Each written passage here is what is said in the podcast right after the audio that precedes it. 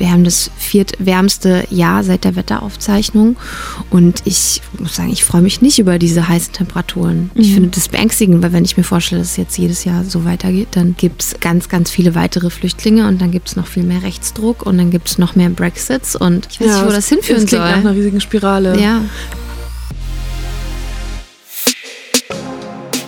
Hallo, ich bin Eva Schulz und das ist Deutschland 3000. Hier verbringe ich immer so eine gute Stunde mit Menschen aus ganz verschiedenen Bereichen, irgendwo zwischen Pop und Politik. Mein Ziel ist, diesen Leuten so zu begegnen, wie ihr sie vorher noch nie gehört habt. Deutschland 3000 soll euch, mich und meine Gäste auf neue Gedanken bringen, weil man, wenn man jemand anderes kennenlernt, auch immer ein bisschen was Neues über sich selbst erfährt. Diese Woche ist mir was passiert, von dem ich wusste, dass es wahrscheinlich irgendwann sein muss. Aber natürlich habe ich immer gehofft, dass es doch nicht kommt. Es gab eine Technikpanne. Ich habe die Schauspielerin Emilia Schiele von ihrem Auftritt im ZDF Morgenmagazin abgeholt und wir hatten einen herrlichen Start ins Gespräch. Ne? Natürlich, ausgerechnet. So direkt mit ein, zwei schönen Momenten. Ich weiß noch, dass ich gedacht habe, super, das läuft ja hier. Und dann sehe ich auf einmal eine Fehlermeldung auf dem Aufnahmegerät. Alter, ey.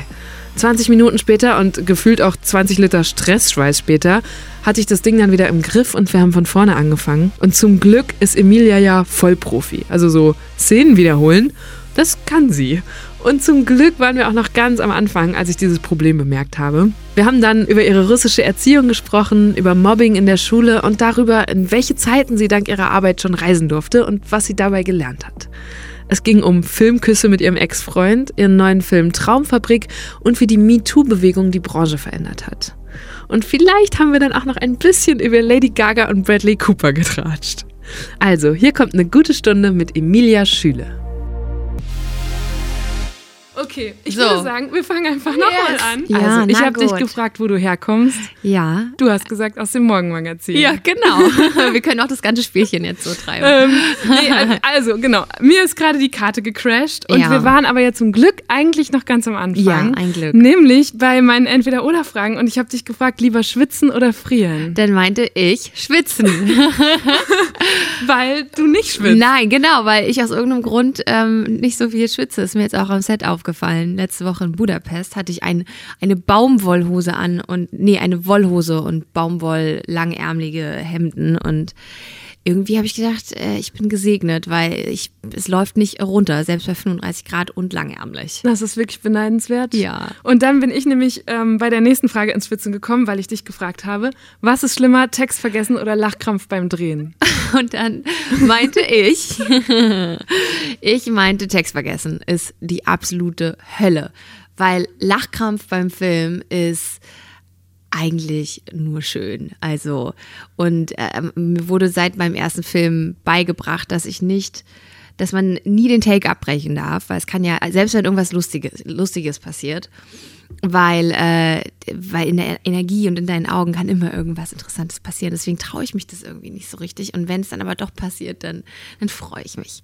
Und Text vergessen ist nämlich der absolute blanke Horror. Also ich habe das mal ähm, bei einem Kollegen, als ich 16 war, beobachtet, wie der einfach seinen Text nicht hingekriegt hat. Und ähm, war dann aber ganz erstaunt, als der Film fertig war, weil davon hat man da nichts gesehen.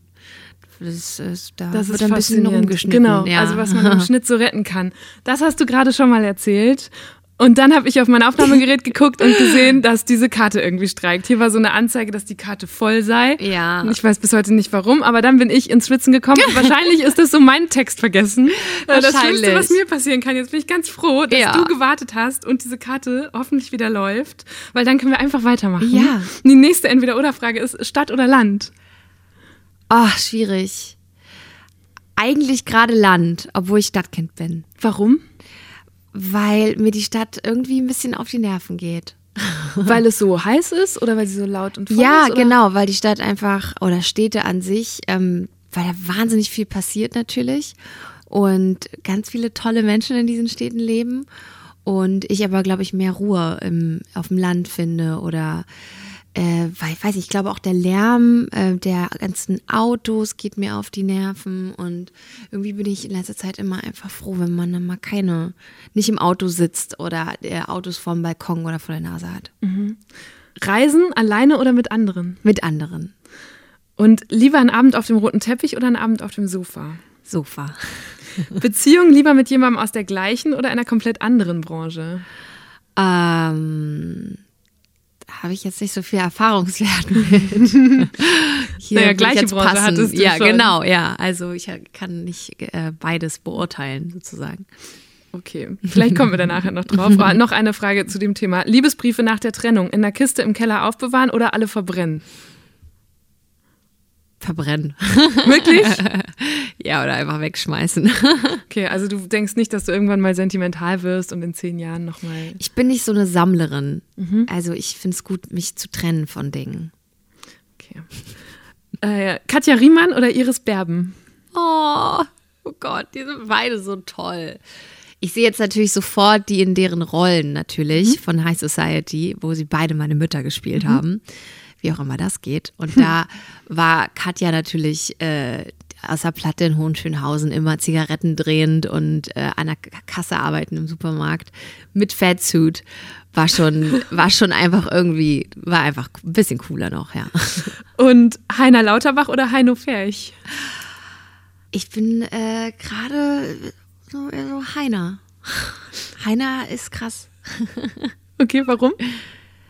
Ich finde, der hat gerade so ein, äh, wie so ein, sagt man das, so einen zweiten Frühling? Mhm. der macht einfach gerade so tolle Sachen und brilliert irgendwie in so tollen Rollen. Ich hatte den davor, so seit ein paar Jahren bin ich plötzlich total der Heiner-Fan. Schön, und jetzt durftest du mit ihm spielen. Ja, mhm. genau. Mhm. Ähm, was würdest du dringender gerne mal drehen? Ein Indie-Horrorfilm oder ein Action-Blockbuster? Ja, dann ein Action-Blockbuster. Ja? ja. Horror ist leider nicht meins. Ich dachte, es macht vielleicht Spaß, wenn man so komplett abdrehen kann und äh, schreien und ja, Leute so gruseln. Nee, das ist so, ach, das ist irgendwie, irgendwie reizt mich das nicht, dann, weil ein Action-Blockbuster wäre ja verbunden mit ganz viel Kampftraining mhm. und ähm, einfach nochmal eine andere Herausforderung. Mhm. Und falls du zum dritten Mal einen Tatort spielen dürftest, lieber in der Rolle der Kommissarin oder der Mörderin? Ähm, ich glaube, wieder der Mörderin, ja. Seit 15 Jahren ist Emilia jetzt schon im Fernsehen und Kino zu sehen. Ihr erster großer Erfolg war 2008 die Teenie-Komödie Freche Mädchen. Seitdem spielt und spielt und spielt sie. Von der Zwangsprostituierten im Tatort über das verwöhnte Rich Kid im Kinofilm High Society bis hin zur Geliebten von Robert Koch in der ARD-Serie Charité. Sie meinen Professor Koch? Ich verehre diesen Mann. Ich habe gelesen, wie er damals im Triumphzug aus Indien zurückgekehrt ist und den Choleraerreger entdeckt hatte. Aus den Cholera-verseuchten Ländern seid ihr heimgekehrt und mögt ihr nun Bazillen züchten und euch freuen an den Früchten eurer Fahrt recht lange noch. Aber Ruhm und Dank vor allem soll aus tiefster Brust erschallen, dir Bazillenvater Koch. es gab Zeiten, da hatte Emilia innerhalb weniger Wochen gleich vier Filme im Kino laufen. Aktuell dreht sie zum ersten Mal so richtig fett international, nämlich Treadstone, eine Serie, die auf den Bourne-Filmen mit Matt Damon basiert. Dann will ich wissen, ganz ehrlich, Netflix im Original oder synchronisiert? Oh, immer original. Ja? Ja. Ich habe mal von Netflix-Menschen gehört, dass ganz viele Leute das behaupten, aber sie hätten die Statistiken und die meisten gucken dann doch synchronisiert. Oh mein Gott. Ja. aber du stehst dazu, du sagst, du bist original gucken. Ja, ich kann deswegen auch gar nicht, ähm, gar nicht mehr normales Fernsehen gucken. Ich meine, klar, das stirbt ja auch ein bisschen aus, aber wenn da dann auf einem privaten Sender ein Film auf Deutsch kommt, also und dann auch noch Werbung und dann auf Deutsch, mhm. also ich oder wenn ich im ja, nee, ich, also ich muss im Original gucken, muss ich einfach. Das ist einfach nicht das gleiche sonst. Und wenn du im Kino bist oder vielleicht auch als Schauspielerin an Leute, die gerne ins Kino gehen, beim Abspann sitzen bleiben, ist das ein Muss oder nee, muss nicht? Ich hatte Nein, muss nicht, muss nicht. Ey, der ist so lang. Wahnsinn, wie viele Leute mitarbeiten an so einem Film ich hatte mir so mal ein Jahr lang habe ich mir gesagt, ich bleibe jetzt immer bis zum Ende sitzen, weil ich möchte einfach jeden würdigen. Mhm. Aber es, ich habe es nicht so richtig durchgezogen. Okay, aber vielleicht kannst du mir trotzdem erklären, weil du jetzt ja auch internationale Produktionen machst. Mir ist neulich wieder bei einem Film aufgefallen, dass als Executive Producer manchmal auch andere richtig berühmte Schauspieler mhm. auftauchen oder die Schauspieler, die selber da mitspielen. Mhm. Was ist der Unterschied zwischen einem Producer und einem Executive Producer? Ey, da fragst du mich was. Ich glaube, check das immer noch nicht so ganz. Wirklich. Also ich habe es jetzt eher bei der Traumfabrik gemerkt, weil da, der, da war ich ja, ich bin noch nie so früh ähm, mit an Bord gekommen für ein Projekt, also circa eineinhalb Jahre vor Drehbeginn. Und die Leute, mit denen ich da am meisten zu tun hatte, über in diesem Zeitraum, mit denen ich eben dann bis zum Drehbeginn schon einfach, wir waren einfach richtig dicke Freunde, waren der Produzent, der Producer und der Regisseur.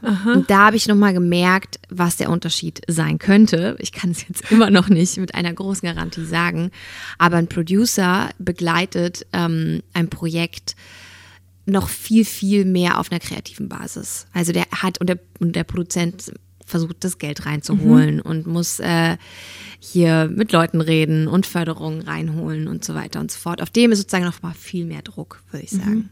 Okay. Aber das, ja, das ist interessant, dass auch nicht mal du das weißt. Ich habe mich sowieso gefragt, wie das ist, als Schauspielerin nicht die Kontrolle über das Endprodukt zu haben. So viel da reinzulegen und nachher sein Gesicht drauf zu kleben auf, auf die Plakate und in die Sendung zu gehen Ja. und so weiter. Aber du, du da bist nicht die, die die Schnitte macht und die Musik drüber legt. Und oder den Take aussucht. Man Ja, genau. Takes, ja. Wie, ich würde ausrasten. Ja, ich glaube, das ist, ähm, das lernt man ja dann total früh, weil es ist ja, läuft ja nicht anders. Und es ist, glaube ich, auch ganz gut so, weil man hat ja selber wahrscheinlich auch Eitelkeiten und würde nach anderen Maßstäben irgendwie Dinge entscheiden. Und ähm, man muss sich irgendwie auch in die Hand von jemand anderem geben am Set. Also ich finde das auch ganz gut eigentlich, dass man manchmal einfach dem Regisseur vertrauen muss. Man muss ja auch manchmal, weil der hält ja alles zusammen. Also der hat ja, der hat eine Vision für einen Film und ähm, sieht so ein bisschen auch das Bigger Picture. Ähm, und manchmal macht man, muss man Sachen spielen, die man eigentlich gerade, also sagen wir mal, oder Entscheidungen fällen. Ähm, was sagen noch, das sagen die Amerikaner ja auch immer. I like your choices. Das sagen die Amis immer. I like the choices you, you've made. Und das ist so ein bisschen dieses Ding, dass man Ja, Entscheidungen ich mag die. Entscheidungen, ja, wie du sie genau. fällst. Und ähm, manchmal muss man dem Regisseur einfach vertrauen. So. Und manchmal auch nicht. Aber hast du schon mal bereut, jemandem vertraut zu haben? Also gibt es einen Film, wo du rückblickend sagst, oh, den würde ich jetzt nicht als erstes rausnehmen? Oder irgendjemand, irgendein Film, wo du sagst, nee, eigentlich, so, eigentlich war der richtig schlecht. Und da hätte Ja, ich ich habe auf jeden Fall vertrauen viele dürfen. Filme gemacht, die ich nicht, für die ich mich nicht nochmal entscheiden würde, klar. Aber ich bin ja jetzt sozusagen auch noch auf der Suche. Also ich mache ja seit 15 Jahren Film, seit fünf, seit sieben, acht Jahren hauptberuflich und ich bin auch noch auf der Suche zu gucken, wie viel ähm, bringt man selber mit und wie viel gibt man sich auch weg oder hin, wie viel, wie viel Kontrolle behält man noch für sich oder was kann man überhaupt noch kontrollieren? Ist es manchmal besser, sich aufzulösen und die Kontrolle ga- ganz wegzugeben? Ja, suche ich noch für mich. Du hast gerade gesagt, du machst seit 15 Jahren Filme, das ist mehr als die Hälfte deines Lebens. Ja. Hast als Kind oder Pubertierende dann wahrscheinlich angefangen. Ja. Ähm, wie war das? Ich habe gelesen, deine Familie sind alle Akademiker. Mama, Papa, ja. Ärzte oder? Ja, Nee, Ärzte und, und- deine Schwester Juristin. Genau. Was sagen die, wenn du dann sagst, oh, ich will Schauspielerin werden? Äh, das, das, das Gute ist, es war nie so, dass ich mich da jetzt vor die hingesetzt habe und gesagt habe, ich will Schauspielerin werden, sondern dass es einfach ganz natürlich sich so entwickelt hat. Und dadurch war das jetzt auch kein Big Deal. Also man hat einfach gesehen, dass da ist etwas, was irgendwie Teil einnimmt in meinem Leben und zwar ganz unkompliziert und natürlich, was mir Freude macht und ähm, und deswegen war das einfach so dann. Es war einfach war einfach so plötzlich. Und du hast dann früh auch, glaube ich, Ballettunterricht genommen und sowas. Ich habe eine Freundin, die auch wie du äh, aus, als kleines Kind aus Russland gekommen ist und die hat gesagt, ja, das ist klar. Mhm. Ja. Äh, russische Eltern, man muss immer entweder zum Ballettunterricht oder Schach. Oder Klavier. Und, genau, oder Ja. Klavier. Und sie meinte, es gibt sogar so eine Redewendung, ähm, dass man mit eiserner Hand ins Glück getrieben wird. Das Oh. würde man im Russischen sagen. nie gehört, aber es stimmt. ja, war das so?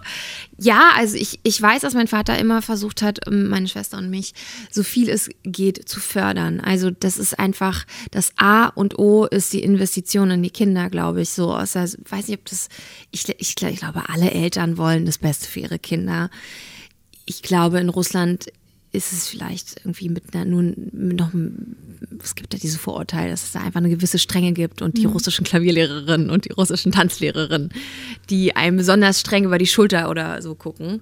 Ähm, aber ich glaube, letztendlich ist es überall so, oder? Also ich, Ich weiß nicht, meine Eltern waren nicht so. Nee. Also die haben mich immer einfach machen lassen. Ich hatte so einen natürlichen Trieb in genau das, was ich. Also ich mache das Ja. auch seit 15 Ja. Jahren. Ja. quasi. Oh, hello. aber die haben einfach, die haben mich halt spielen lassen. Die haben gesagt, okay, dann fahren wir dich da jetzt hin. Und aber Ja, ja, sonst war es nicht so dieses, ah, wir pushen da jetzt noch hinterher. Ja, aber ich meine, sie haben mich ja jetzt auch, also als dann irgendwie klar wurde, dass das Schauspiel eher was ist für mich als ähm, der Tanz oder vor allem auch Klavier, wo ich noch nie wirklich brilliert habe, aber zum Unterricht gegangen bin, haben sie mich auch machen lassen.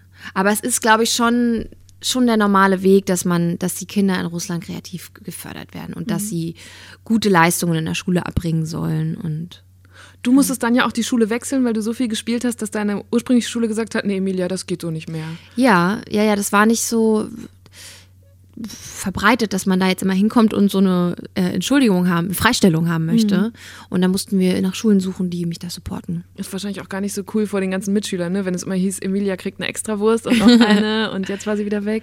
Ja, ja, klar. Also das war auf jeden Fall neu, äh, ne, dass man da jetzt einfach plötzlich weg ist. Klar, also auch auf Unverständnis getreten wahrscheinlich oder vielleicht auch einfach nur äh, ist ja wie die Erlaubnis zum Schuleschwänzen gewesen in den Augen von allen. Ja, und als du dann eine Schule gefunden hast, die dir das erlaubt hast, habe ich gelesen, die haben am Anfang gar nicht mit dir gesprochen. Also die Direktorin vermutlich schon, aber die Mitschülerinnen nicht. Ja, ähm, ja, da bin ich äh, irgendwie einen Monat nach Schu Schuljahresbeginn auf die Schule gekommen, weil ich einen Film gedreht habe. Und dann hat man irgendwie so äh, ein, äh, ein, ein, zwei kleine Fehlerchen gemacht in der Welt von 14-Jährigen. Und dann hatte ich es erstmal eine Zeit lang ein bisschen schwer. Es war auch eine kleine Schule. Und ähm, dann, ja, wurde halt nicht mit mir gesprochen. Ich war jetzt aber kein, was ja eine, sagen wir mal, eine softe Form von Mobbing ist, ne?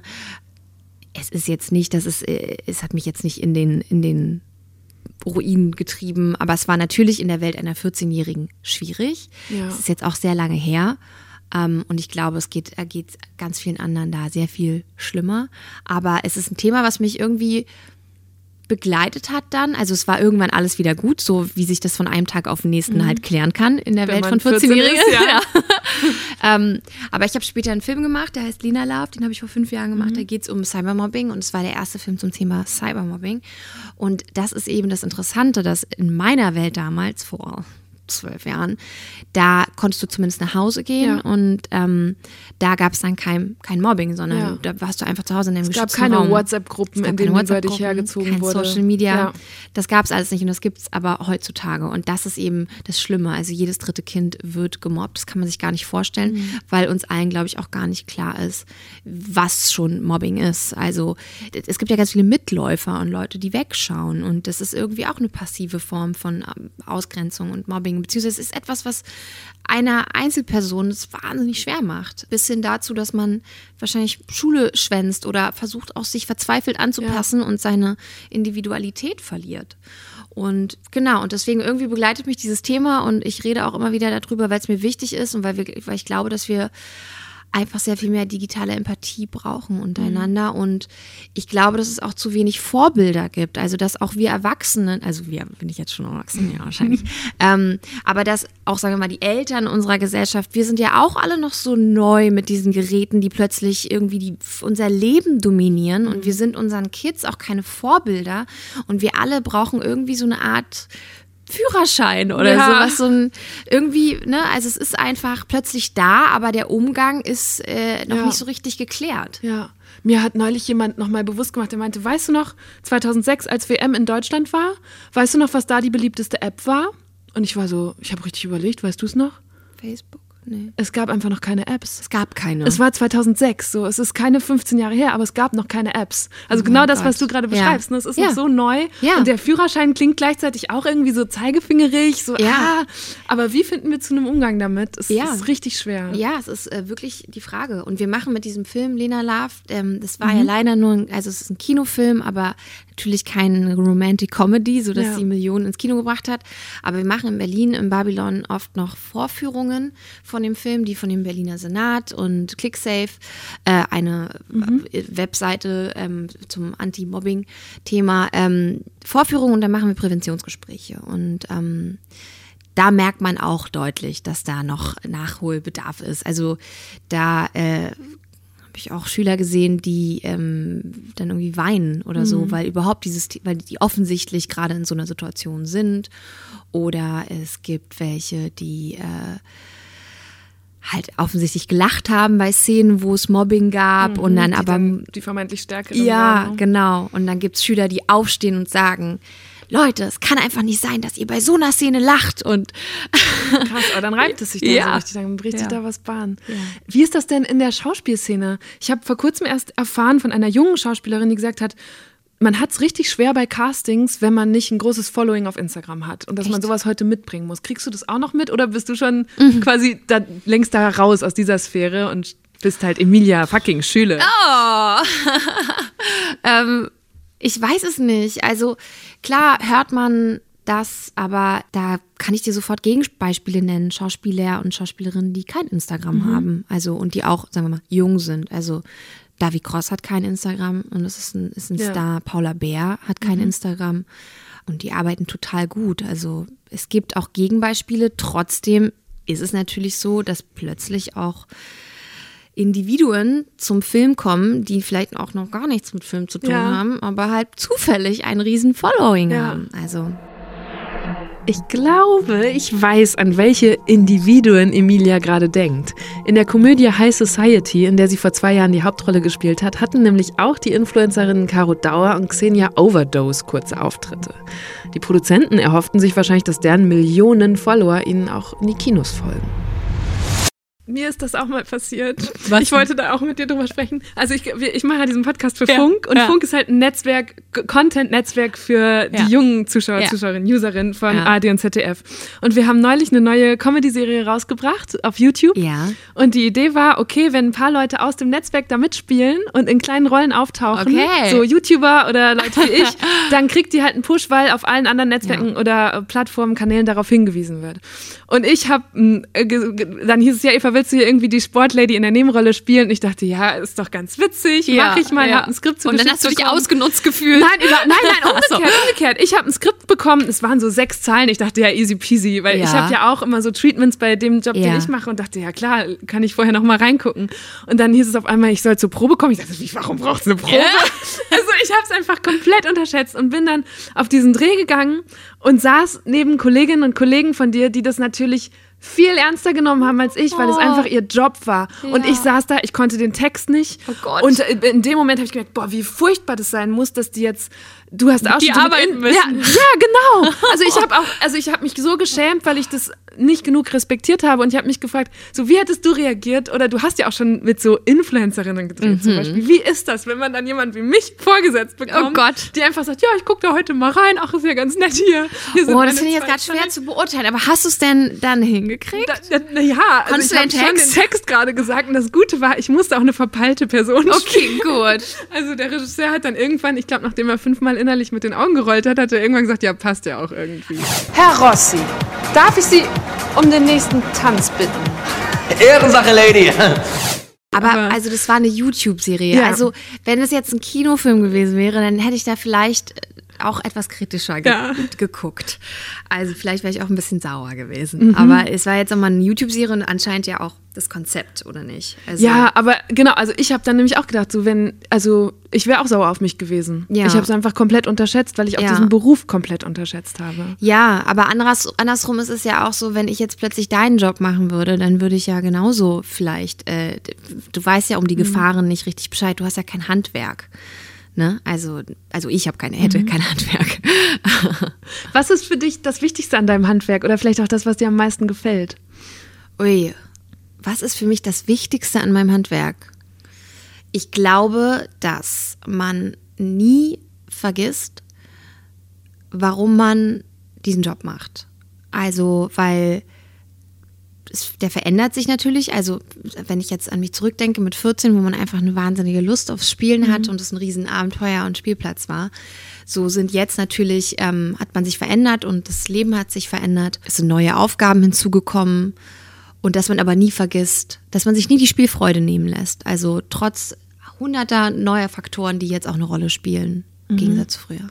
Vielleicht auch, weil man, ich habe den Eindruck, wenn man erwachsen wird, dann denkt man halt noch viel mehr mit. Ja. Ne? Es ist auf einmal fühlt es sich an wie viel mehr Verantwortung, obwohl es Ja. der vermeintlich gleiche Job ist. Ja. Was machst du, wenn du, wenn du merkst, dir geht gerade die Freude dran verloren?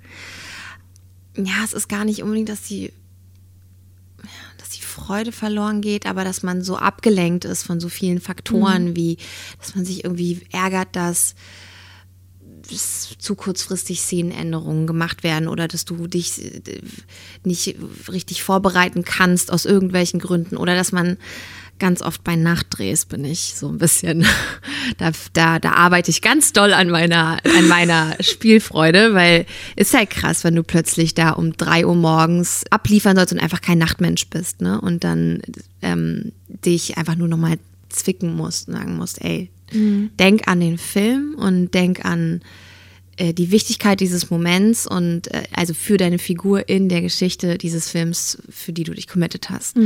Und das hilft, glaube ich. Also, dass man im Sinne der Geschichte denkt. Gibt es überhaupt Tage, an denen du eine 80-prozentige Emilia sein darfst? Weil ich mir vorstelle gerade, okay, du gehst dann vor die Kamera. Das heißt, Ja. du musst dann richtig abliefern. Ja. Da, das geht gar nicht, oder? Du musst immer Du musst eher bei immer 120 abliefern. Prozent sein. Ja, ja, und das ist auch so ein gewisser Adrenalinkick, der, ähm, wenn man hingebungsvoll der Geschichte und der Figur gegenüber ist, eigentlich immer wirkt. Also, dass man einfach, ich weiß, ich hatte bei Berlin Station vor zwei Jahren, hatte ich eine Szene, wo vor meinen Augen mein Vater erschossen wird. Und das ist definitiv eine der schwierigeren Szenen. Und ähm, ich musste an dem Tag, glaube ich, so acht Stunden warten, bis ich dran war. Also das heißt, du kommst halt ans Set, um sieben bist fertig gemacht und dann einen Trailer gesetzt. Und du weißt nie so genau, wann du drankommst. Und dann, du bist immer so auf Standby. Es macht keinen Sinn, sich jetzt zu ärgern und Energie zu verlieren. Du bist irgendwie halt so auf Hold, on Hold. Und dann ähm, dann war ich dran und es waren die letzten 30 Minuten vom Drehtag, haben wir das zack kurz gedreht. Und das, das, was am Ende, was du da produzierst, wenn die Kamera läuft, darauf kommt es an. Es ist völlig egal, was die acht Stunden davor war. Und das ist, hat, ja, also das Adrenalin kickt dann und dann geht es schon irgendwie. Aber klar, könnte idealer laufen. Kann das auch unendlich kicken? Also was, wenn du acht Stunden drehen musst, aber nur 30 Minuten Pause hast? Ähm, ja, nee, es kickt dann nicht acht Stunden am Stück. Es gibt dann schon auch mal Lows oder Highs, klar. Also so man, ganz normal, wie man körperlich äh, so über den Tag funktioniert, hat man da auch. Aber klar, das ist ja auch, das haben wir, glaube ich, vorhin auch, bevor die SD-Karte rumgesponnen hat, besprochen, dass ich schon so süchtig bin nach ähm, wach sein, äh, weil der Tag heute ja so früh losging und ich dir gesagt habe, dass ich ähm, schon unter der kalten Dusche stand. das war auch so ein schöner Moment. Ja. Er ist weg. Papierkorb auf Gone den with the Windows-Rechner. wind. Ich versuche ihn ja gerade wieder Ja, so bitte. einzufädeln. Also ich bin eben so ein Fan geworden von, ähm, Gott, das hört sich so, als wäre ich so eine Maschine, aber so leistungsfähig wie möglich sein. Mhm. Weil, genau, wie mit kalten Duschen morgens und äh, schon ein bisschen Bewegung morgens, ähm, egal wie früh es losgeht. Und ähm, dem versuche ich entgegenzuwirken. Also, dass ich eben einfach, wenn ich um sieben anfange, meinen Tag, dass ich trotzdem schon richtig gut drauf sein kann und wach sein kann. Es gibt in der amerikanischen Sozialpsychologie, habe ich neulich äh, entdeckt, so ähm, sowas, wo aufgeteilt wird, dass Menschen meistens ein Grundmotiv haben von dreien. Also es gibt so drei Grundmotive und eines ist besonders stark ausgeprägt. Eines davon ist ein Leistungsmotiv. Die anderen beiden sind Macht und Zugehörigkeit. Würdest du sagen, dass dann bei dir, dass es so Leistung ist, dass dich das antreibt? Nee, jetzt werde ich hier in so ein russisches Nee, das- Leistungskaninchen, nee, äh, Schubladen. Gar nicht, aber nein, weil nein, das nein. Wort gerade fiel, muss ich dran denken. Ja, nee, ich glaube, es geht mir eher um Freude. Also ich will halt nicht ähm, morgens zwei Stunden miesepetrig drauf sein und müde sein, sondern ich will einfach von Anfang an wach sein und gute Laune haben.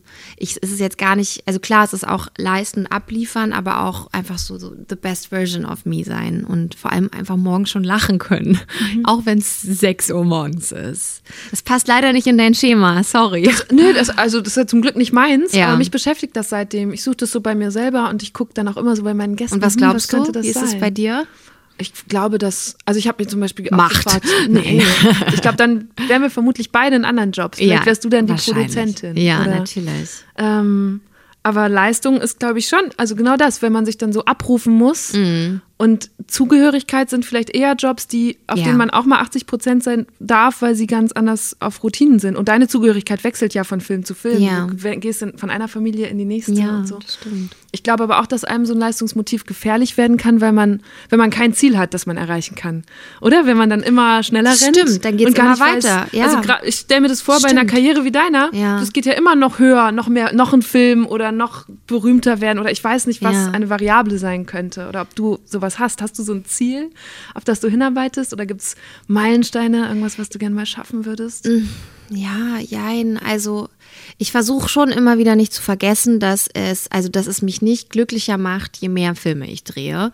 Obwohl ich natürlich auch merke, dass ich unglücklich bin, wenn ich sechs Monate nicht drehe. Und dass ich dann auf jeden Fall ein bisschen Arbeit in mich selber investieren sollte. Aber der, wir sind nun, der Mensch will arbeiten und ähm, damit verbringen wir unser, unser, den Großteil unseres Lebens ist mit Arbeit und wenn diese Arbeit uns Freude bringt, dann ist es natürlich toll. Ähm, jetzt habe ich den Faden verloren, glaube ich. Ich kann äh, noch bei einem anderen Punkt deiner Arbeit ansetzen, ja. ganz vorne. Du erzählst, dass du dich, weil du so oft historisch spielst, Mhm. auch immer richtig einliest in die Zeiten, äh, in denen du spielst. Warum ist dir das so wichtig? Also mittlerweile ist es so, dass ich in vielen Jahrzehnten jetzt auch schon gedreht habe, aber natürlich auch immer in Berlin. Ne? Also es macht es nochmal einfacher. Also das ist einfach unsere Verantwortung, dass man sich reinliest in, in, in, weiß ich nicht, die Stellung der Frau, in die historischen Kontexte und dass man irgendwie einen Bezug bekommt, also von all den Details, die man für sich herausfinden kann und seiner Figur mitgeben kann, lebt der Film am Ende einfach. Auch wenn das nie gezeigt wird im Film. Magst du, ich habe ein paar Filme rausgesucht und auch wo die spielen, mal verraten, was vielleicht immer so ein Detail war, das dich an der Zeit total fasziniert Okay, hat? lass mal versuchen. Zum Beispiel habe ich hier äh, Mordkommission Berlin 1, das waren die 20er Jahre. Ähm, das, da denke ich jetzt an, oh Gott, wie heißen die, diese Berliner Ringvereine. Das waren diese kriminellen Vereine, die es gab, die Berlin dominiert haben. Also so Darüber eine habe ich gerne viel gelesen. Mafia der 20er Jahre. Ganz Warum genau. warst du von denen so fasziniert? Nee, das war einfach interessant, also zu sehen, wie was das Vakuum nach dem Krieg da hinterlassen und ermöglicht hat und ähm, dass Berlin mal so kriminell war. Dann gab es noch äh, in einem wilden Land, das war ein Ui. Western 1844. Oh ja. Da erinnere ich mich vor allem daran, dass ich auch die indigene Sprache lernen musste, bis zu ein paar Sätze mir aneignen musste. Und da habe ich jetzt tatsächlich vor kurzem wahnsinnig viele DVDs aussortiert, wo ich mir halt unfassbar viele Western angeguckt habe. Also so viele Western, also ich konnte danach keine Western mehr gucken. Also irgendwie sind die auch alle gleich, habe ich das Gefühl. Es ist immer hier Rothaut trifft auf äh, Weißhaut und es gibt eine Frau und ja, Und die musstest du spielen. in diesem Film schon, ja. Dann gab es Tod den Hippies, es lebe der Punk 1980. Ja. Da gibt es ein tolles Detail über einen Club ja, oder eine Bar, die es immer noch gibt in West-Berlin. Die heißt Kumpelnest 3000 oder 1000 oder so. 3000 wäre super, weil Ja. Deutschland 3000 auch 3000 heißt. Ja. Ah. Und da hatte ich ähm, darüber gelesen, es war halt eben West-Berlin natürlich, da wo auch dann Punk gespielt hatte, dass die damals ähm, in der Bar äh, Gehörlose haben arbeiten lassen. Was natürlich so total in diesen Punker West-Berlin-Style gepasst hat. Und das war so ein Detail, das habe ich nicht vergessen. Und als ich dann tatsächlich, den Club gibt es immer noch, und ähm, als ich da mal war, stand ich auf der Tanzfläche und getanzt und dann stand neben mir einfach ein Gehörloser, der da auch Party gemacht hat und der mir dann erklärt hat, dass er sich bewegt zum Rhythmus der Vibration und dann hat man sich auch so ein bisschen in den Händen genommen und den Rhythmus auch so gezeigt und genau, das werde ich nie vergessen, weil das hatte ich einfach gelesen in der Vorbereitung zu dem Film. Schön. Die letzte Sache, die ich auf der Liste habe, sind die Kudam-Reihen, 56 Mhm. und 59, die 50er Jahre. Ja, das war insgesamt sehr schockierend, weil ich fast gar nichts darüber wusste. Ich wusste gar nicht, wie, wie schlimm die Situation für Frauen in den 50er Jahren war. War. Also da war basically alles, was ich gelesen habe, ähm, neu für mich und schockierend. Also, dass Frauen sich in den 50er Jahren ohne die Erlaubnis ihrer Eltern, äh Gott, ihres Mannes, ihrer Eltern, ähm, keine Wohnung nehmen konnten, dass sie nicht arbeiten durften, dass sie, ähm, dass wenn du dich hast, hast scheiden lassen, warst du für immer, äh, ja, also, ähm, aber ein Detail, was ich da mitgenommen habe, war Oh Gott, da war wirklich so viel, auch wie man am Tisch gesessen hat. Und da weiß ich auch noch, da bin ich zum Casting gegangen und meine Re Figur ist da ja eher so ein bisschen aufmüpfig und hab halt, ähm, also Kudam ist dominiert durch ganz viele steife Essenstischszenen. Äh, und beim Casting habe ich, ähm, weil ich so dachte, meine Figur ist aufmüpfig und ich habe halt da noch nicht richtig recherchiert gehabt, so am Tisch so rumgelümmelt und mir so von den anderen Tellern was genommen. Und als ich mich dann vorbereitet habe, habe ich gemerkt, oh mein Gott, das ist so falsch. Das mhm. gab es einfach nicht in den 50ern. Und ich weiß noch, ich habe mit meiner damaligen Mitbewohnerin, ähm, die auch eine meiner Schwestern da spielt, die Maria Erich, haben wir auch so gerade sitzen geübt und laufen mit ähm, Buch auf dem Kopf und ja. Das habt ihr dann in der ja. heimischen Küche gemacht? Genau. Ich glaube, ich habe durch die Kudam-Serien mehr über die deutsche Geschichte und Gesellschaft gelernt als im Geschichtsunterricht. Es hat mich sowieso schon immer aufgeregt, dass wir in der Schule eigentlich nur so steif Jahreszahlen auswendig gelernt haben von irgendwelchen Kriegen oder Kanzlerschaften. Aber ich habe nicht so wirklich ein Gefühl dafür bekommen, wie die Deutschen in der Zeit gelebt haben. Das vermitteln mir Filme, weil ich da sehe, wie Mode aussah, Autos, Möbel, was die Leute gegessen haben oder was für Musik da gehört wurde. Und darin vermitteln sich dann ja wieder Werte oder auch Tabus, die den Alltag geprägt haben. Ich will eigentlich immer am dringendsten wissen, wie hat man geliebt, gearbeitet, wie hat man gedacht in der jeweiligen Zeit. Und das hat bei Kudam richtig gut funktioniert. Mich hat bei Kudam fasziniert, dass, glaube ich, ähm, wenn diese Serie vor 15 Jahren gemacht worden wäre, nicht so ein Fokus auf die Frauenrollen gewesen wären, oder? Ich glaube, es hat sich was verschoben in den Geschichten, die wir sehen wollen oder die jetzt auch endlich finanziert werden, ja. wo man auch mal diese Frauenrollen Ja, aber wie traurig eigentlich, ja, oder? Total. Das ist jetzt erst, was jetzt ja. 50 Jahre nach den 50ern, ähm, wo wir doch jetzt, okay, oder seit wann sind wir officially äh, gleichberechtigt? Mhm. Also, dass jetzt erst 2018, 19 oder so äh, diese ganzen Stoffe aufkommen. Also eigentlich ist es total irritierend, ne? Ja, zum Glück bist du da noch mittendrin und kannst die mitnehmen. Ja. Du hast auch erzählt äh, in einem Gespräch, das ich gelesen oder gehört habe, äh, von der internationalen Produktion, die du jetzt machst, die sich durch MeToo wahrscheinlich auch ganz stark verändert hat und mhm. vor fünf Jahren auch noch anders gelaufen mhm. wäre. Kannst du das mal erzählen? Ja, na klar. Also ich war ganz erstaunt, als ich vor Beginn der Serienproduktion in Budapest gab es ein Respect-Meeting. Und das ähm, habe ich so auch noch nicht erlebt. Also es gibt bei deutschen Produktionen jetzt immer so eine Art Ansprechperson, wenn es, wenn man sich unwohl fühlt oder irgendwas vorgefallen ist. Diese Person wird immer ernannt, aber das war's. Was, also mehr ist da bisher nicht passiert in Deutschland, glaube ich. Oder ich, Gott, ich will mich jetzt nicht zu weit aus dem Fenster lehnen. Und ähm, bei der Budapest Produktion war es so, dass keiner am Filmdreh teilnehmen durfte, der nicht teilgenommen hat an dieser 30-minütigen mhm. Sitzung, wo eben also nicht nur die Schauspieler und Schauspielerinnen, Alle, sondern die gesamte bis zum ja, ja, genau, also vom Setrunner und Caterer bis hin zum Produzenten und Regisseur. Und da wurde einfach nochmal erläutert, was schon ähm, Belästigung ist und ähm, wie man damit umgehen kann.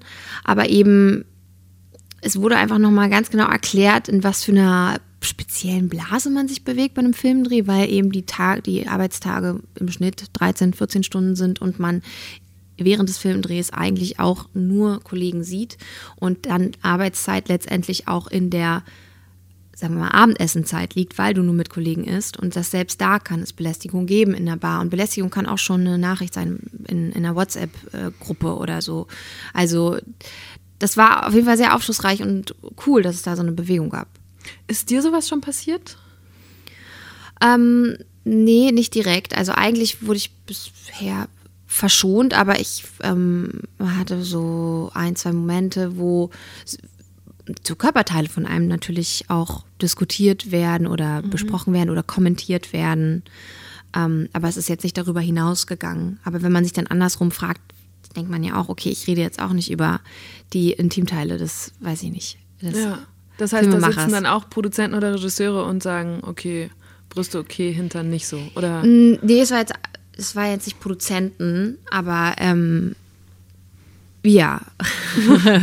also es ist mir nichts Ernstzunehmendes passiert, aber ich weiß, dass also im, im in der Welle der MeToo-Debatte ich auch in mich gegangen bin und überlegt habe, was war eigentlich grenzwertig oder nicht okay. Und ich dann erst den Mut gefunden habe, für mich zu sagen, ah, eigentlich war das nicht okay, wie da mhm. über meine Brüste gesprochen wurde. Mhm. Eigentlich war das überflüssig. Und sprichst du mit Kolleginnen und Kollegen drüber, was müsste sich da noch an deutschen Sets verändern? Oder ist das schon genug, wenn jetzt da so eine, ich, das klingt für mich so nach Gleichstellungsbeauftragte benannt wird?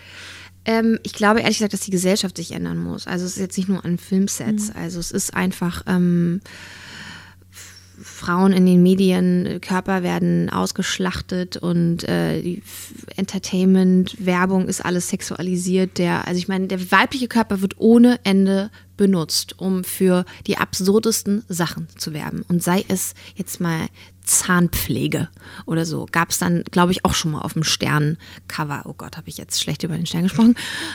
ähm, genau, also ich glaube, die Gesellschaft muss sich ändern. Ja. Mhm. Das Gute ist ja, dass du dazu beitragen kannst, weil du in einer Filmrolle auch Vorbild sein kannst. Ja. Gibt es, gibt es eine Frauenrolle, die du gerne mal spielen würdest? Oder irgendwie, weil da ja auch ganz oft darfst du trotzdem nur die Frau sein, in die sich der Held verliebt. Ach so. Oder so, oder? Naja, es ist jetzt, ich glaube, nicht in der Filmrolle, sondern eher in Gesprächen wie heute sind mhm. es, ich glaube, eher so als Emilia Schüle, wie man welchen Themen man sich, naja, nicht schmückt, sondern die einem, die einem wichtig sind. Ich glaube, das kann man steuern. Aber die Filmrollen kann ich mir ja, also ich, klar, suche ich mir die aus, aber ich suche sie ja nicht nach den Themen aus, die mir ganz persönlich am Herzen liegen oder die gesellschaftlich gerade total relevant sind. Sondern, wonach geht man davor? Naja, also äh, nach oh, sehr viele Faktoren letztendlich, ob eine Rolle auch irgendeine Facette hat, die man noch nicht gespielt hat oder vielleicht ist es auch die Zeit, die interessant ist, wie äh, eben 20er Jahre oder 50er Jahre. Ähm, oder vielleicht hat die Rolle auch ein, irgendeine ausländische Wurzel, wo man da kulturell auch noch viel erforschen kann, mhm. wie jetzt eine Deutsch-Italienerin zu spielen. Oft sind es auch Kollegen, die der Grund sind, dass man sagt, ja, mit denen möchte ich jetzt meine Lebenszeit verbringen. Apropos Lebenszeit verbringen. Emilia war ganze sechs Jahre mit ihrem Kollegen Jannis Niewöhner zusammen, nachdem sie sich auch am Set kennengelernt hatten. Und sogar nach ihrer Trennung haben die beiden noch mehrmals zusammen vor der Kamera gestanden und sich, zumindest im Film, auch wieder ineinander verliebt. Und also, ich finde es ja schon komisch, meinem Ex irgendwie zufällig auf der Straße zu begegnen. Wie krass ist es dann erst, wenn man sich auf einmal wieder küssen und diese knisternde Kinonähe herstellen muss. Du hast auch schon mal mit einem Ex-Freund spielen müssen oder ja. mehrfach mit deinem Ex-Freund spielen ja. müssen. Ähm, und ich weiß, dass du darauf auch immer wieder angesprochen wirst, aber ich kann es mir auch einfach nicht vorstellen, wenn man dann mit dem Ex auf einmal wieder ein Liebespaar spielen muss. Kann man wirklich so professionell sein? Äh, ja, klar, wir sind ja auch Profis, wir sind ja alte Hasen. Man ist ja in seinem Element, man hat das ja alles schon hundertmal gemacht also mit Kollegen vor der Kamera gestanden und einen Filmkuss gehabt oder so. Und ich finde es so viel schwieriger, eine Liebesgeschichte mit jemandem zu spielen, den man nicht mag und oder wo man einfach denkt, ey, du bist einfach nicht cool. Mhm. ähm, das ist so viel schwieriger. Weil dann stehst du nach Take-Ende nebeneinander und hast dir nichts zu sagen. Und hast aber noch den Speichel vom anderen. Ja, ja, genau. Du hast es auf den Punkt gebracht. okay, aber dann eine ganz wichtige Frage, weil dann bist du auch Expertin dafür. Lady Gaga und Bradley Cooper, lief da was oder nicht? Ich glaube, also ich, ich ähm, hab, bin jetzt nicht so die äh, Klatschzeitung-Leserin. Mhm. Ähm, ich glaube, dass die da so ein Marketing-Ding einfach am. Ich glaube, die haben das ganz bewusst ausgespielt. Weil ist der nicht, der war doch verheiratet mit diesem ja, Topmodel ja. und, und so. dann bei den Oscars saß sie nämlich zwischen den beiden und dann hatten sie diese Performance und und und und es ah. gab noch mal eine Rutsche von, das kann doch nicht sein und sie haben sich angeschmachtet. Also ich weiß nicht, der ist doch mit diesem dieser Irina Topmodel ja. zusammen gewesen, ne? Die ist ja so wunderschön und so natürlich schön und Lady Gaga ist ja so dermaßen nicht mehr so, wie sie mal aussah. Also allein deswegen schon mal nicht. Ähm, und sie war wirklich fantastisch in dem Film, aber ihre Oberlippe, irgendwas ist da falsch. Naja, ich glaube, die waren einfach, die hatten ein richtig gutes Marketing-Ding und haben das einfach. Es ist ja wie die Traumfabrik, ein, Ja. ein epischer Liebesfilm Ja. und wirklich ein berührender Musikliebesfilm. Und natürlich bist du smart, wenn die Werbetrommel halt genau diese Gerüchteküche irgendwie aktiviert. Würdest du sowas auch machen oder ist das für dich eine Grenze, wo du nicht mitspielen würdest? Ähm, nee, so weit würde ich jetzt nicht gehen. Nee, nee, glaube nicht. Aber manchmal vielleicht ist es auch so ein Selbstläufer. Da gibt es so ein Gerücht und dann fragen alle Journalisten nach und nach und nach über Monate. Und dann ist es halt in der Welt und dann denkst du dir, okay, dann spielen wir das jetzt mit. Ja, das ist ja spannend, welche Rolle wir dabei spielen. Ähm, erzähl mal kurz, Traumfabrik, wovon handelt dieser Film? Traumfabrik ist eine, ein epischer Liebesfilm und ein Liebesfilm, den es so schon lange nicht gegeben hat in Deutschland, wenn überhaupt schon jemals. Es gab jetzt viele Jahre ganz viele Romantic Comedies, ähm, aber eben nicht so diesen klassischen Liebesfilm, wie es ihn vor. Ich, ich persönlich finde, es ist ein Liebesfilm, wie es ihn in Amerika vor 10, 15 Jahren gab. Also ein Film, der sich traut, romantisch und emotional zu sein. Und das alles vor dem Hintergrund ähm, der 60er Jahre und ähm, vor dem Hintergrund der, der, des Studio Babelsberg. Das Werks. älteste Filmstudio das, der Welt. Ja, das älteste Filmstudio der Welt. Das habe ich durch dich gelernt. Ja, übrigens, weil ich cool. mich damit auseinandergesetzt habe. Ja, also und das ist eben für mich als Filmkind natürlich nochmal, also war das nochmal ein besonderer Anreiz, nicht nur einen Liebesfilm zu machen, einen deutschen romantischen Liebesfilm, sondern auch einen, der auch noch eine Liebeserklärung an den Film ist. Tatsächlich erinnert Traumfabrik an so amerikanische Blockbuster-Romanzen wie zum Beispiel Pearl Harbor. Es gibt pompöse, dramatische Filmmusik, super glamouröse, opulente Szenenbilder, gleißendes Licht und fast schon übersättigte Farben. Es ist ein bisschen, als hätte man den Ludwig-Filter von Instagram so über den kompletten Film gelegt, aber es ist ja auch mal ganz schön so. Die Geschichte spielt 1961 in den DEFA Filmstudios in Babelsberg.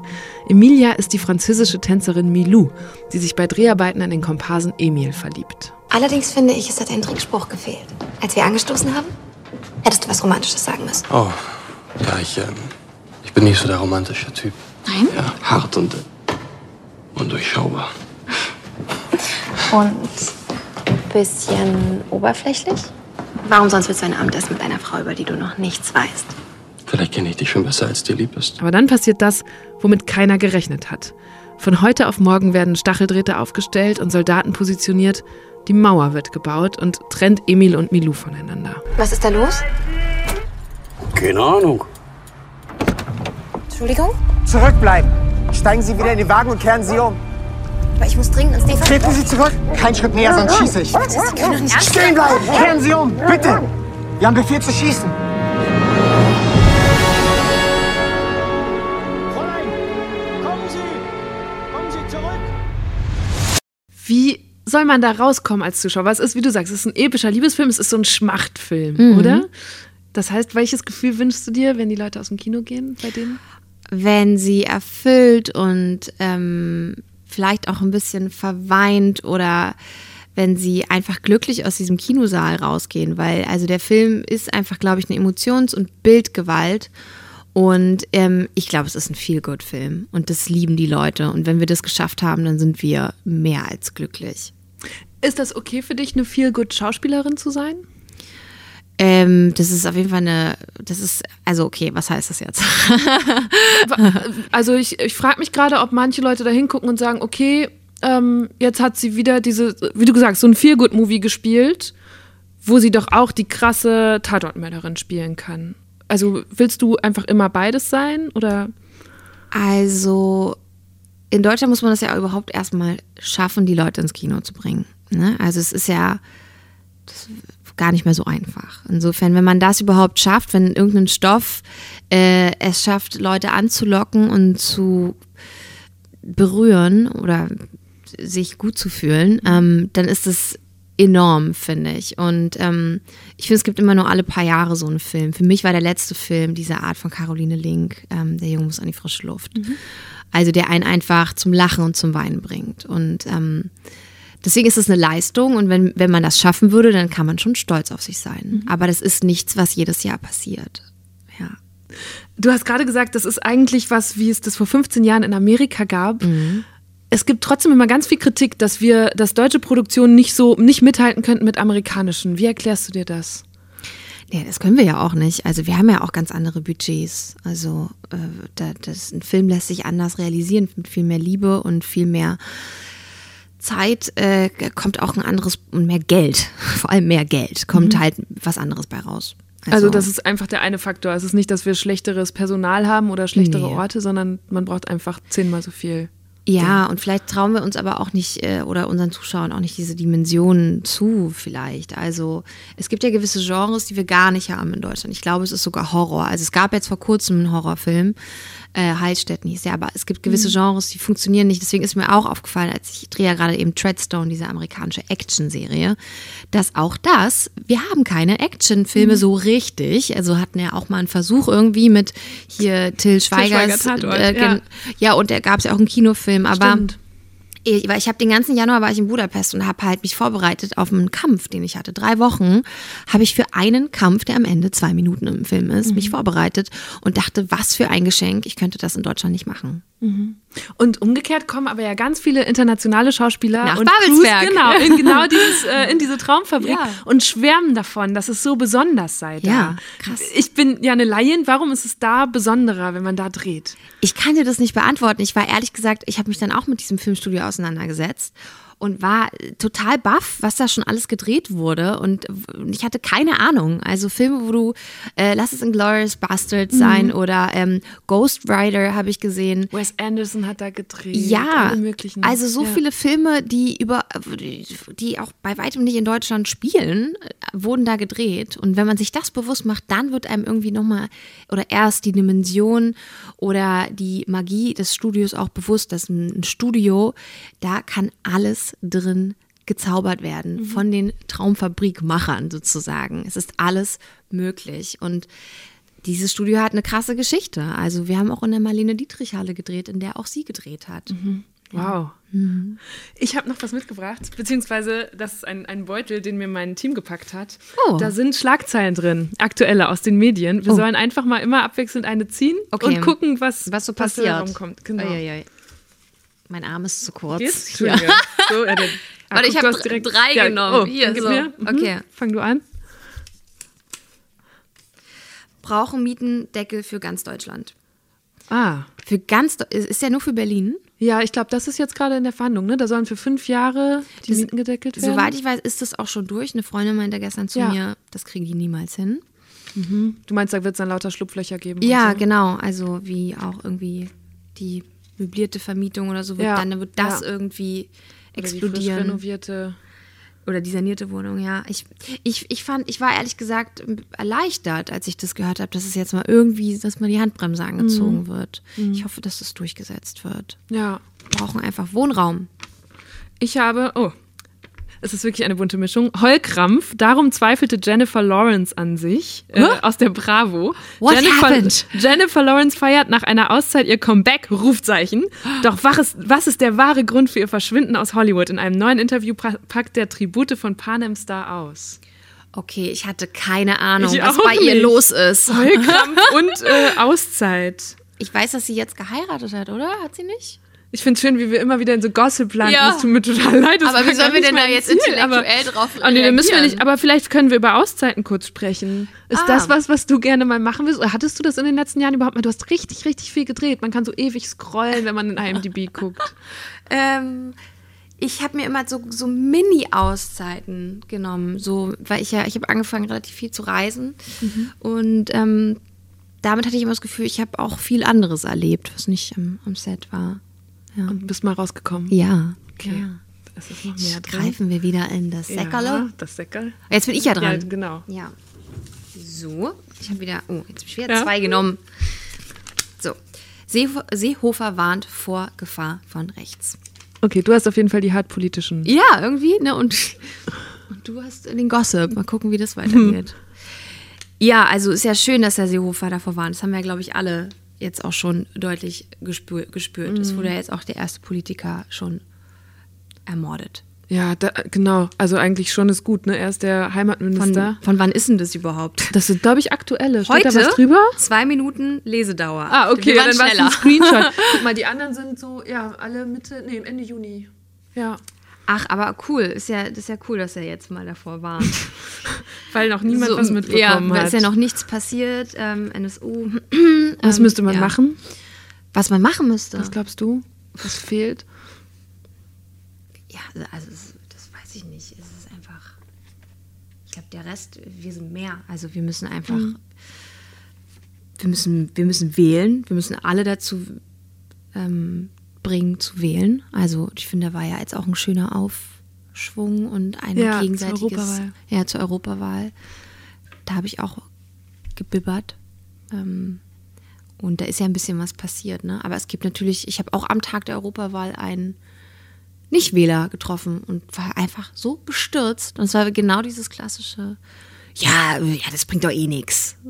So und Und dann habt ihr da länger diskutiert oder wie war das? ähm, so ein bisschen, aber dann merkst du halt, also dass es halt schwierig ist. Ähm, die sind halt sehr festgefahren, diese Menschen. Also die müssen sich ja mal ein bisschen befassen damit. Aber die sind dann eben auch das Problem, ne? Also Dazu trägst du aber ja auch ein bisschen bei. Du postest immer wieder auch politische Inhalte auf Instagram, nimmst wie jetzt in Interviews Stellung. Ja. Äh, 2015 hast du mal gesagt, die Jugend von damals Ja. wäre nicht sehr politisch und Ja. müsste gegen nichts kämpfen. Was würdest du heute sagen? Nee, das hat sich total gewandelt. Das ist irre, ne? Also ich jetzt gerade ist alles hochpolitisiert, würde ich sagen. Also ich weiß, ich, meine, ich bin jetzt auch 26. nat- Es interessiert mich jetzt auch mehr, was in der Welt los ist, aber es ist auch gerade wahnsinnig viel los. Und es gibt jetzt einfach diese riesige Fridays for Future Bewegung und das ist äh, inspirierend und ähm, wichtig, aber es ist auch also allerhöchste Eisenbahn. Also wir haben das viertwärmste Jahr seit der Wetteraufzeichnung und ich muss sagen, ich freue mich nicht über diese heißen Temperaturen. Ich finde das beängstigend, weil wenn ich mir vorstelle, dass es jetzt jedes Jahr so weitergeht, dann, dann gibt es äh, ganz, ganz viele weitere Flüchtlinge und dann gibt es noch viel mehr Rechtsdruck und dann gibt es noch mehr Brexits und ich weiß nicht, wo das hinführen das klingt nach einer soll. riesigen Spirale. Ja. Du hast gerade schon gesagt, du musst jetzt ja auch so viel reisen. Ähm, ich habe neulich mal was gepostet aus dem Flugzeug und sofort ganz viele Leute haben mir geschrieben, was, wie kannst du fliegen Wirklich? und so. Also so diese Flugshaming-Bewegung, die gerade, ich glaube ja auch ein, eine gute Bewegung ist. Ja. Wie, wie gehst du damit um? Also ich, mich hat es auf jeden Fall sehr, sehr, sehr nochmal stärker zum Nachdenken gebracht vor jeder Reise, die ich antrete. Ja, mir ist es letztens auch passiert. Also kurz nachdem ich eben kurz vor der Europawahl dazu aufgefordert habe, klimafreundliche Parteien zu wählen, äh, bin ich beruflich auch irgendwo hingeflogen, habe was gepostet und habe dann ein paar Kommentare bekommen. Ich, klar, also es bringt einen zum Nachdenken, aber ich finde, wir leben in so einem, auch in einer Zwickmühle. Also unsere bewegte, globalisierte Welt erwartet auch von uns, dass wir äh, in sehr kurzer Zeit irgendwo sind. Das ist natürlich auch der Anfang vom Ende. Also das ist keine Erklärung. Ich glaube, man muss einfach früher ist man halt dreimal im Jahr geflogen, ne? Und jetzt fliegt man 30 Mal im Jahr. Ja. Und das ist auch das Problem. Also, ähm, und die, die, jetzt die Schritte zurückzumachen, ist eigentlich unvorstellbar, aber wäre eigentlich die einzige Lösung. Aber ähm, ja, also ich, es ist, es ist schwierig, aber es ist gut, dass das Bewusstsein kommt. Ähm, ich bin froh, dass die da, also was jetzt auch interessant war, war bei diesem G20-Gipfel wieder, ne, 19 gegen 1. Also Am- Amerika war einfach dagegen. Ähm, ja, ich weiß, nicht, ich bin besorgt, sagen wir mal so, aber man natürlich fässt man sich an die eigene Nase. Ja, aber ja, es ist auch genau wie du beschreibst in deinem Job, so wie macht man eine, eine Filmproduktion umweltfreundlicher? Also es gibt, Es gibt vielleicht so Haken, grüne aber- Produktionen, aber auch da fällt es schwer. Also da ist es so, da kriegst du dann halt einen Flug über die ganze Produktion und sonst musst du mit dem Zug fahren.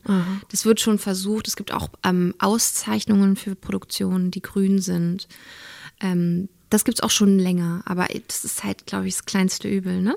Also ob ja, eine ja, das Filmproduktion genau. jetzt ja. grün ist. Ja, aber oder? da- wie du sagst, wenn man Ja. sich an die eigene, also mir geht's ja genauso. Ich muss auch ganz viel rum und da kostet dann eine, eine Fahrt sieben, acht Stunden manchmal ans andere Ende des Landes und denkst so, Mist, das ist aber auch ein ganzer Tag, Ja. ein Produktionstag und der ist ja bei euch richtig, richtig teuer, so ein Ja, Tag. ja. Und das, ja, total schwierig.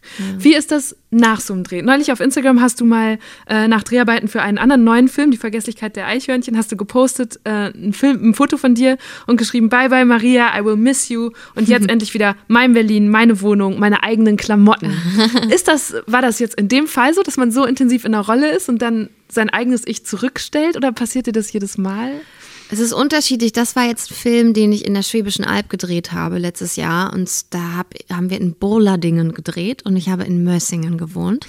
Und ähm, ich war einfach wahnsinnig abgeschieden von meinem echten Leben. Und ich war einfach da mehr denn je getrennt von meinen sozialen Kontakten und wirklich gefühlt 24-7 in dieser Rolle, die auch sich sehr von mir unterschieden hat. Ich habe da eine weißrussische Altenpflegerin gespielt, die sich um einen dementen Mann kümmert. Und dieser demente Mann fängt irgendwann an, sie für seine verstorbene Ehefrau zu halten. Und Ui. da war ich dann irgendwann schon einfach froh, dass ich die Figur dann hinter mir lassen konnte. Mhm. Ja. Und wie bist du dann, wenn du wieder 100% Emilia bist? Wie sieht dein Alltag aus, wenn du nicht drehen musst? Wie, lang, wie viele Zeiträume gibt es überhaupt noch, in denen du nicht drehst? Also es ist immer sehr viel los. Es gibt dann auch immer irgendwie, wenn man dann mal sich freut, juhu, drei Wochen frei, dann kommen so, ach cool, du hast vier Castings oh und ähm, äh, vier Promotion-Termine für den anderen Film und vielleicht auch noch einen Synchrontermin für irgendwas anderes, was du gemacht hast. Also, wie du siehst, Alltag ist unstrukturiert, mhm. immer unterschiedlich. Und wenn ich frei habe, dann, dann, dann mache ich gerne Sport und ich koche gerne. Ich freue mich dann mittags, mir schon ein Rezept rauszusuchen, rauszusuchen und dann muss ich nur in den Supermarkt gehen. Also meine einzige Tagesaufgabe ist, diese Sache zu kochen und mhm. ab auf die Couch. Und richtig in den Tag hineinzuleben. Ja, genau. Was möchtest du dieses Jahr noch lernen? ach, ich will seit vielen Jahren mal wieder anfangen, eine Sprache zu lernen und mich da wirklich dahinter klemmen. Das nervt mich total, dass ich das nicht auf die Kette kriege. Und zwar hatte ich mir eigentlich gesagt, wenn ich diese Rolle bekomme ähm, hier bei, bei Treadstone, dann will ich mich wieder ähm, an mein, hinter mein Russisch klemmen und das üben. Ja, didn't happen. Ähm, habe ich nicht so richtig gemacht. Und dann ähm, habe ich mir auch gesagt, wenn ich so eine andere Rolle bekomme, würde ich dafür Italienisch lernen. Habe ich mir einfach, aber ich muss es halt auch machen. Was kommt immer so viel dazwischen. Ich dachte, du sprichst Russisch. Ich spreche Russisch, aber ähm, Russisch ist so schwierig, da kann man immer noch also ganz viel üben. Okay, dann wollen wir uns auf Russisch verabschieden? Das свидания, спасибо большое. Okay, ich kann nur спасибо, aber спасибо, Emilia, ja. das war eine sehr schöne, gute Stunde. Ja, danke. Ich hoffe, Anlauf. die SD-Karte hat alles aufgenommen. Es, ja, es, es läuft noch. Okay. Also danke. Vielen, vielen Dank. Dank. Ja, sehr bis schön, dann. dich kennenzulernen. Ebenso. Ciao. Okay, Glück gehabt. Beim zweiten Anlauf hat alles geklappt. Ihr habt die Aufnahme gehört und gerade durch diese Panne am Anfang und dann auch im Laufe des Gesprächs habe ich Emilia als sehr entspannte und aufgeschlossene Person kennengelernt. Ein Satz ist mir irgendwie besonders hängen geblieben. Sie hat gesagt, ich bin nicht glücklicher, je mehr Filme ich drehe. Und gerade von jemandem wie Emilia, die sicher Unmengen reizvoller Angebote und Möglichkeiten bekommt, gibt mir das so ein bisschen Gelassenheit mit und auch eine Erinnerung, den Blick fürs Wesentliche zu wahren. Was mich schon bei der Vorbereitung überrascht hat, war ja übrigens, dass man, obwohl sie jetzt schon so viele Jahre und so erfolgreich als Schauspielerin arbeitet, bisher kein einziges so langes Interview mit ihr finden kann. Und das mag ich einfach richtig daran, dass es Deutschland 3000 jetzt auch als Podcast gibt, dass wir hier Zeit haben, Leute ganz anders kennenzulernen, Themen ausführlicher zu besprechen, als es in ganz vielen anderen Medien oder Kanälen möglich wäre. Ich hoffe also, ihr hattet jetzt eine gute Stunde mit Emilia Schiele und mit mir, Eva Schulz. Ihr findet Deutschland 3000 auf Facebook, Instagram, YouTube und natürlich überall, wo es Podcasts gibt. Und falls ihr das nicht eh schon gemacht habt, abonniert Deutschland 3000 am besten direkt, dann verpasst ihr auch keine Folge mehr. Also, bis hoffentlich bald. Macht's gut. Deutschland 3000 ist ein Podcast von 1Live, Bremen Next, Das Ding, Fritz vom RBB, MDR Sputnik, Enjoy, Puls, UFM, Unser Ding und Funk.